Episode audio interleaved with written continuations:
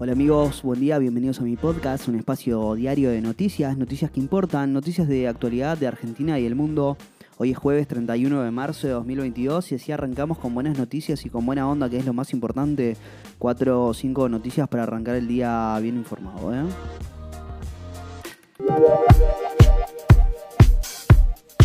Todavía suenan los ecos de las cifras de la pobreza en Argentina, que ayer difundió un INDEC, pero pasan muchas cosas más en el país y el mundo. Vamos al resumen. ¿eh? La inflación amenaza con detener el retroceso de la pobreza. Ayer el INDEC informó que la pobreza bajó 37,3% en el segundo semestre del año pasado, dato que confirma que quedó atrás lo peor de la pandemia. Sin embargo, la fuerte suba en alimentos a principios de este año podría revertir la mejora. A la reducción de la pobreza ayudó que los bienes y servicios que integran la canasta básica total se encarecieron por debajo del promedio general de la inflación, posiblemente contenidos por las medidas como precios cuidados. Según el INDEC, la pobreza afecta a 16.7 millones de personas y la indigencia a 4.1 millones de argentinos, un 8.2% de la población. ¿eh? El gobierno ahora apunta a estabilizar la, la inflación en un 50% para 2022. El Ejecutivo anticipa que no podrá incumplir cumplir el objetivo de aumento de precios pactado con el Fondo Monetario para 2022 estimado en una franja entre 38 y 48%, algo que no haría peligrar el acuerdo. Desde la Casa Rosada no planean más medidas para contener el aumento de precios y se enfocarán en los ingresos. ¿eh? Confirman un bono para 5 millones de jubilados, sería de 8 mil pesos y también alcanzará a beneficiarios de la asignación universal por hijo. El ministro de Trabajo Claudio Moroni descartó que mm, se disponga de un bono extraordinario para trabajadores del sector privado y estatales a causa de la inflación.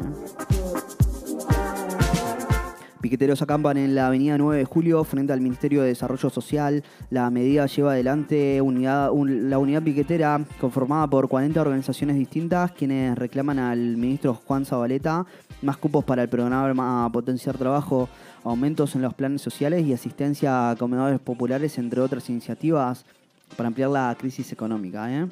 Ayer los manifestantes cortaron el metrobús y generaron un caos de tránsito. Zabaleta se negó a recibirlos. Había tenido una reunión con dirigentes piqueteros el lunes, mientras que la policía porteña les quitó algunas de sus carpas. Para hoy se espera que más organizaciones se sumen a la protesta, que está proyectada hasta mañana al mediodía. También hubo manifestaciones en las principales capitales provinciales del país. ¿eh? Rusia cesa el fuego en Mauripol para evacuar civiles. La medida fue anunciada ayer por el Ministerio de Defensa del Kremlin y rige desde las 10 de la mañana. Permitiría facilitar la apertura de un corredor humanitario hacia la ciudad ucraniana de Zaporizhia. Según las autoridades ucranianas, en la ciudad aún se encuentran unas 160.000 personas que viven incomunicadas, sin electricidad ni calefacción. Moscú sigue con bombardeos en Chernihiv y Kiev. Lo denunciaron autoridades ucranianas pese a la promesa que había hecho Rusia el martes de disminuir sus ataques. El presidente de Ucrania Volodymyr Zelensky denunció además que Rusia acumula tropas para lanzar nuevos ataques contra Donbass, donde se encuentran las dos regiones autoproclamadas independientes, Donetsk y Luhansk.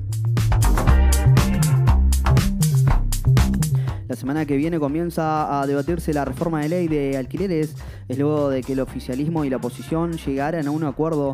Se constituirá la Comisión de la Legislación General para tratar el tema desde el próximo martes. En el Senado se votará la próxima semana la reforma del Congreso de la Magistratura. El Frente de Todos acordó un proyecto unificado y garantizó así los votos necesarios para llevarlo al recinto y darle media sanción al proyecto que amplía a los actuales 13 miembros del Consejo a 17. ¿eh? Las provincias irán a la Corte en apoyo a la Casa Rosada en la disputa por los fondos eh, con la Ciudad Autónoma de Buenos Aires.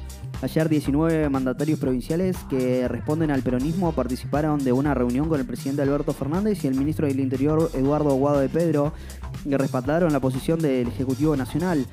El ministro presentará en su informe a la Corte Suprema una carta con el aval de los gobernadores.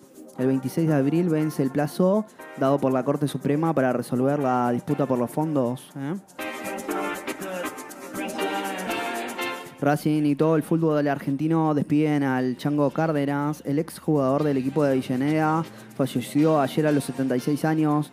Cárdenas es recordado principalmente por haber marcado el gol más importante de la carrera de Racing, aquel con el cual la academia venció 1 a 0 a Celtic y conquistó la Copa Intercontinental de 1967. ¿eh? Amigos, si llegaste hasta acá te lo agradezco mucho. No olvides suscribirte, darle al follow y compartir. Te espero mañana con más noticias. Chau.